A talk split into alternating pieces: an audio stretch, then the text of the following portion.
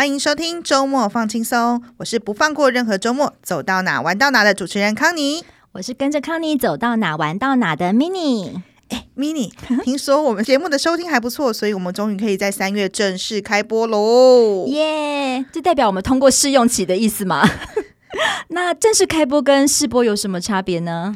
应该就是可以定期和听友在空中相会了吧？从三月开始，隔周五就可以听到我们的节目哦。有没有很期待？当然期待喽！那我们每次的节目除了康妮跟 Mini 之外啊，之后我们也希望可以邀请不同的妈妈团朋友们一起上节目聊聊阿母们有兴趣的话题。所以大家听友们有想要听什么主题，或是你想要一起来我们节目开杠的，也欢迎大家可以在许愿池或是留言区告诉我们哦。好的，那正式进入今天节目的正题吼。前两集我们分享了一些我们带小孩发生的惨况，崩溃。对我朋友们很多听到都会觉得说，哎、欸，真的是心有戚戚焉呢。那其实除了孩子偶尔会让我们理智线断掉之外，其实大多数的时间还是带给我们很多的温暖跟欢乐跟开心感。我常常都会觉得说啊，我看我女儿就觉得真的是很幸福。那也有朋友会问过我说：“哎，你到底为什么这么爱带小孩子啪啪照？”吼，我自己觉得啦，可能是因为我自己小时候比较没有这样子的环境，因为我们家我爸爸是做生意的，他的工作比较忙碌，所以我是爷爷奶奶带大的。我从小就特别羡慕那种小朋友可以全家一起的家庭氛围，那一家人一起做一件事情，就会觉得很有幸福感啊。所以不管是出门放电啦，哎，哪怕是在家里一起看电影，我都会觉得是一件很棒、很幸福的事情。那 Mini 你呢？你自己小时候有没有什么特别印象深刻的旅行经验？我的经验也跟康妮差不多哎、欸。我印象中小时候爸妈其实也都在忙工作。我在想，可能我们差不多童年嘛。我们上一辈的父母可能性格上都比较务实，通常都是储蓄的概念更胜于休闲。对，我爸每次都会问我说：“你钱存多少啦？”一直花钱。对，可能跟我们这一代的当爸妈的那种想法可能会不一样，会觉得也不是说把钱都花光了，但是我们可能会更重视我们的休闲的这方面，跟孩子的亲子时光。没错，所以我自己想了一下，我自己大概是上大学之后才有第一次出国的经验呢。哎，我也是哎，大学的时候，我觉得现在小孩子真的太好命了，我女儿不到一岁就不知道出国几次。我自己印象中是大学，而且还不是跟我爸妈，因为他们都忙着赚钱，而是跟我阿姨。对，因为我那时候阿姨好像是老师，所以每年都会固定、哦、寒暑是有机会休假的。对对对。那我印象很深的时候，第一次出国是去印度。你第一次出国就去印度？对，那时候没有什么概念，就是阿姨说她要去哪，就说你要不要去，然后爸妈愿意出钱，你就去啊。懂。去印度去看什米，我那时候记得，那时候还没有什么三个傻瓜这种电影，就是你对印度其实也懵懵懂懂，大家就觉得去一个不一样的地方玩。那确实也是，而且那时候喀什米尔，大家可以想象，大家对于喀什米尔的认识可能就是羊毛的围巾之类的。但我们那时候，现在我也是这个认识。我们那时候就是印象很深，就住那种豪华的船屋。哦，在水上的那一种吗？对，水上人家。然后那时候你就会觉得，哎，因为那里的人文啊、地景、看到的风貌都是真的都跟台湾完全的不一样。那时候就就会觉得，哇，真的世界好大，然后我们真的很渺小。然后那时候印象很深，那时候当地的导游很帅，就记得一些很肤浅的事情。然后他在学中文，所以回来的时候觉得语言很重要，还跟他当了一阵子笔友。哦、对，很特别的经验呢。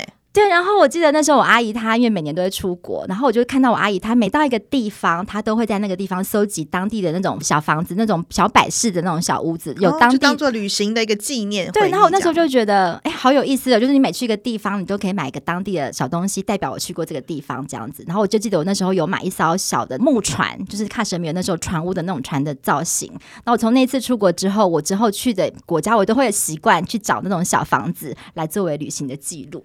你说很小也没有，就是也是长大之后自己出国的一些经验，觉得蛮特别的。嗯，我觉得现在小孩真的是很幸福吼。对啊，那讲到这个，这个比较是话当年啦，少女时期的经验，但跟现在我想当爸妈之后带小孩出门的经验应该蛮不同的。那康妮你呢？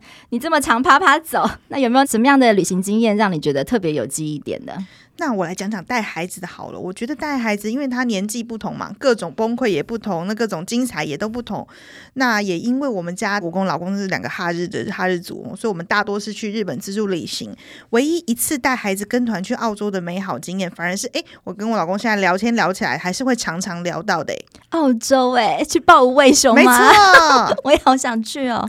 那我讲一下我印象深刻的点好了。我记得那个时候我女儿大概两岁半，印象特别深刻，是因为我记得那是二零二零年的二月，等于说三月台湾开始就整个疫情慢慢的起来了，嗯、所以那时候二月出国的时候，其实已经是大概可以出国的最尾巴的那段时间。那可是我在报名的时候是前一年年底，那时候都还没有疫情嘛。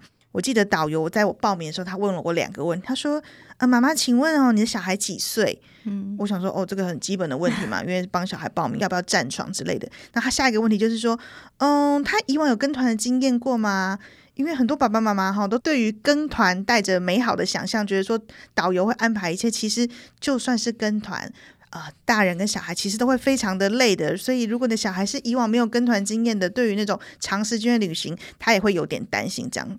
我那时候其实完全没有想过这个问题，跟团不就是有人打理好一切吗？他为什么要先吓唬你？对，他就我想说好，那没关系，因为我对澳洲我们也是有美好的想象嘛。我想就说好，在这个之前，女儿也跟我们出国过三四次了，应该没问题吧？我跟我老公就是两个傻瓜，就想说好吧，就试试看吧，我们就冲了这样子。我还记得那个澳洲的行程大概是九天，那它是一个完全为孩子设计的亲子团，也就是说，我们基本上我们的行程全部都是孩子会喜欢的景点。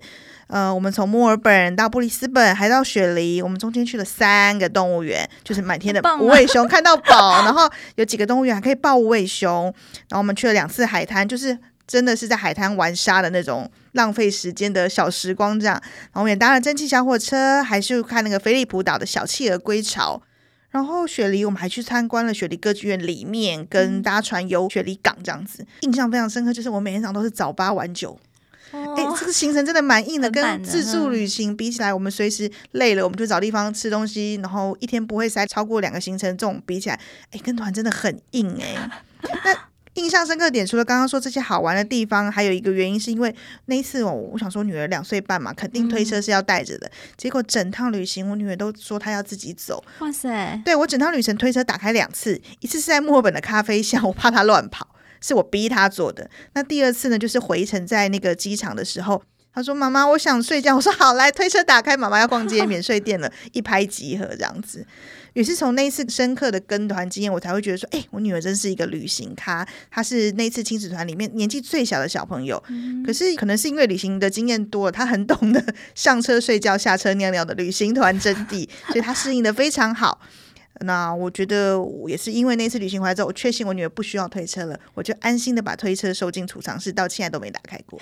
太棒了，没错啊。哎，那蜜你呢？你自己带孩子有没有什么印象深刻的旅行记忆？你才刚从东京回来耶。对啊，但是我刚刚听你讲完澳洲的那个行程安排，我真的很想要冲，很想要冲澳洲的耶。我还没有去过澳洲，非常推荐。对，然后我确实二月才刚从东京回来，所以这个记忆还非常的深刻。然后我们这次是去，诶，如果大家有听我们前几集节目的话，我就去就去东京，然后是去呃距离富士山很近的呃箱根静冈那一带。那印象最深刻就是我第一次这么近的看富士山，然后是，是不是各个时间 各个光景？对，就是可以看到不同颜色、不同姿态、不同样貌的富士山，我真的觉得真的是不夸张。然后，真是那个是跟你收集明信片看到的不同样子，都是很不一样、很不同，亲身眼见这样子。对，然后我本来以为小孩不会有兴趣。但是其实不会哦，就是因为我之前觉得小孩对这种风景的感受可能不像大人，对他们讲不是都一样吗？对，或者都是那座山嘛。但是其实不会，我们在那个饭店里面，其实你打开窗户，我记得就是我女儿，是她打开窗户之后，是她惊呼，是我两只来叫我说：“妈妈，你赶快来看，好漂亮哦！”然后那时候是晚上看到富士山的样子，因为很近，然后因为刚好也没有什么遮蔽，然后到了白天就看到凌晨起来，然后包括它。从白色的，然后到太阳升起，慢慢的变红，然后当然中间过程中可能也有，就是稍微有云雾遮蔽一点点这样子。然后更特别的是，我们住的那间饭店也蛮特别的，他就是饭店人员，他特别带我们走饭店的外梯。登到那个饭店的最高顶楼的一个看台，我不晓得那个是特别的 special 景点还是怎么样，就带我们用最佳的视角看，就是完全没有遮蔽，很近的富士山。然后上去之前还发给小孩一人一组吹泡泡的器具玩具啦，你就可以感受到日本人在经营这个的用心。所以我们就有一张照片，你可以看得出来，就是很梦幻，有梦幻泡泡在前面吹，然后后面有富士山这样子，我就觉得哎，我这个很珍藏哎，美丽的照片。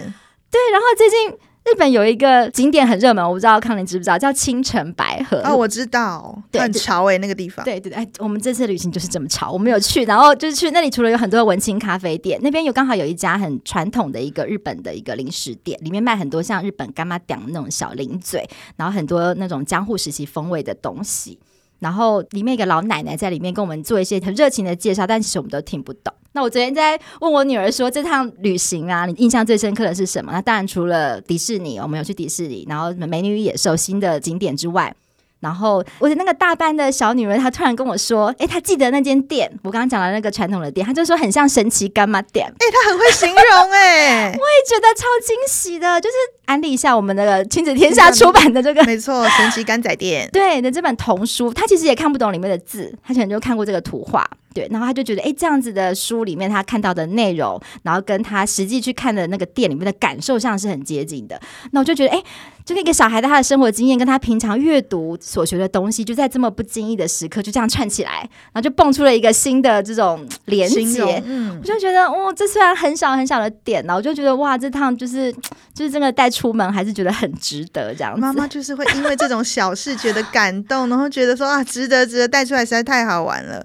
当然啦，因为我觉得大家常常都会听到说，尤其是可能比较多长辈会觉得说，哎，你们带小孩子这么小出国浪费钱呐、啊，孩子不会记得。我每次听到这种说法都会 keep 不呢，我都会觉得说他不记得，我记得啊。但后来我有看到《亲子天下》有一位严选的作者 Sonia，他在一篇文章中说，我觉得他说的非常好。他说，和孩子一起旅行是为了培养他的心灵，而不是填满他的记忆。我觉得真的是说太好了，旅行中的一切都会成为生活中的养分呢。真的，而且我这次也深刻感受到，每次这样带小孩出门，真的是看到小孩的成长。每次回来，我都觉得哇，我们家小孩又长大了。我觉得这种是，尤其是远程的旅行，多天数的，你会有特别有明显的感觉。嗯，真的，就像我们这次去也有玩雪嘛，那你可以发现他，我们几次去，你可以从他很小的时候，他就包很多衣服，很像一个肉球，他就只能够坐在那个。个雪堆里，摸摸雪堆堆雪，他就他就只能摸一摸，他可能也不知道雪是什么，可能知道白白的、冰冰的，然后到慢慢的，呃，我们就是 push 他，可能去玩那种滑雪盆，有没有？嗯，滑下去，他可能很害怕，然后鼓起勇气玩了一次，可能就又不敢再玩，然后到这一次。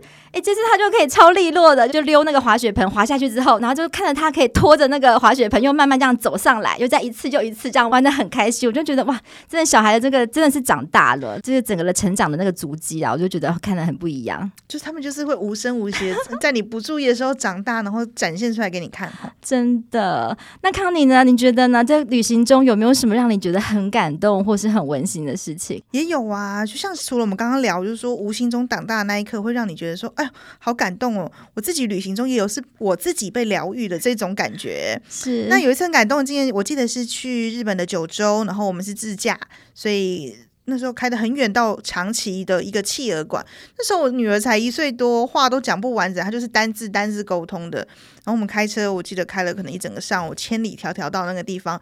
我想象中有一个画面，就是我女儿奔向那个两三层楼高的水族馆，说：“妈咪，企鹅！”这种感动人的画面。结果，结果当然不是这样，想象就是美好的。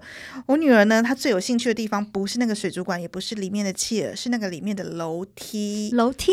对，因为她那个时候才刚。刚自己学会扶着那个扶手爬楼梯，就是才一岁多嘛。那可能企鹅馆的楼梯有因为小孩子设的比较低，所以对他来讲，他非常的好施力，然后他可以一次可能爬完半层楼，还有个平台这样子，他就觉得很有成就感，然后他就一直在那里一直爬上，一直爬下，就上上下下这样。对，然后我跟了两次之后，我就说你要不要去看企鹅？那边好多企鹅，有大企鹅哦，就是如此的引诱他，他就是不要。他就是要爬爬爬，好，好，好说，那也不要逼他了，我就去走过去坐那个超大两层楼高的水族箱前面坐下。那因为它是很高的，所以企鹅等于是在我们的头顶上比较高的地方。嗯，那企鹅就这样跳水下来，游上去又再跳水，非常多的企鹅，真的那个画面也很疗愈。对，后来我女儿大概爬累了，跟着爸爸来找我，她就坐在我旁边看看我，看看企鹅。哎，他就这样抬头，那个动作真的就是对小小孩来讲就是很可爱。然后他讲了一句我到现在都觉得有点感动、忘不了的几个字。他说：“妈妈，看企鹅，然后飞。”哎，他说企鹅飞，我真是有点讶异，因为我觉得那个感动不是说，哎，他终于不爬楼梯，而是说 他从来我们没有带过他从水底的视角看企鹅，以前都是平视的看企鹅。嗯，所以当他发现从水底抬头看企鹅，企鹅跳下水在水里面游泳的时候，是很像在飞的那种感觉，就可能想起说，哎，我们一起看过的绘本里面，在天上都是用飞的，有小鸟啊，有飞机啊，所以他那时候他就一岁多，他就觉得企鹅在飞。我觉得那个当下的感动很难用言语形容。我相信很多爸爸妈妈可能都会觉得说，哎，那种亲子共读的美好画面，哎，这样专家的小孩是不是专注度特别高？因为我跟我女儿讲故事的时候，她永远都是看两页就跑走，尤其是在那么小的情形下，我都觉得说她到底有没有看进去啊？可是她就是这样啊，她会在你意想不到的时候给你一些惊喜。所以那一次感动的经验对我来说影响很大，也是我到现在一直很愿意花时间跟孩子一起看绘本故事。我就会觉得他们的小脑袋里面会有很多跟我们。不一样的精彩画面。哎，听你讲这个，我真的也很有感，因为你真的不知道小孩他们接收到的那个点是什么，或者他在什么时刻用，像你刚刚讲，他用他自己的方式去表达出来。没错，对，你像我刚刚讲的，我家小女儿，她就用神奇干嘛点，我还没有想到有这样的连结哦。对，那我确实也有听过那种哦，就是爸妈在分享什么规划很丰富，带孩子出门一整天，然后回来写日记，然后孩子还是跟你说，我不知道今天玩了什么，哎，我写不，是不是很想掐死他那种。